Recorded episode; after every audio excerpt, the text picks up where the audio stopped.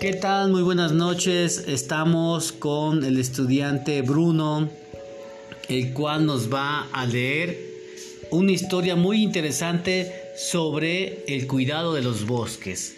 Adelante, Bruno. Kuashiwa, el guardián de los bosques. Cuentan los tatas que los señores de la creación miraban con enojo a los hombres que iban a los bosques, no a gozar de su belleza, sino destruirlos.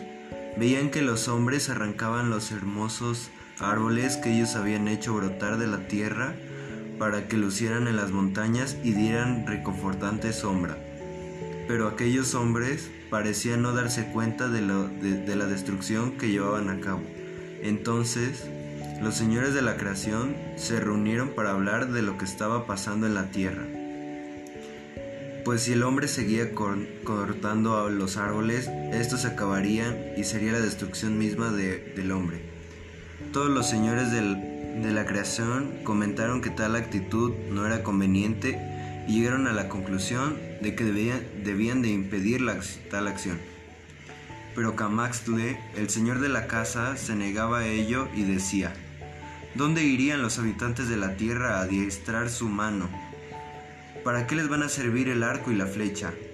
Entonces sus hermanos Quetzalcoatl, Tezcatlipoca y Huitzilopochtli acordaron que sería bueno que hubiera un guardián de los bosques, y así el hombre solo tomaría lo necesario. Y los tres hermanos crearon a Kawashiwa, a quien ordenaron ahuyentara a los destructores de los bosques y de los animales que ahí habitaban.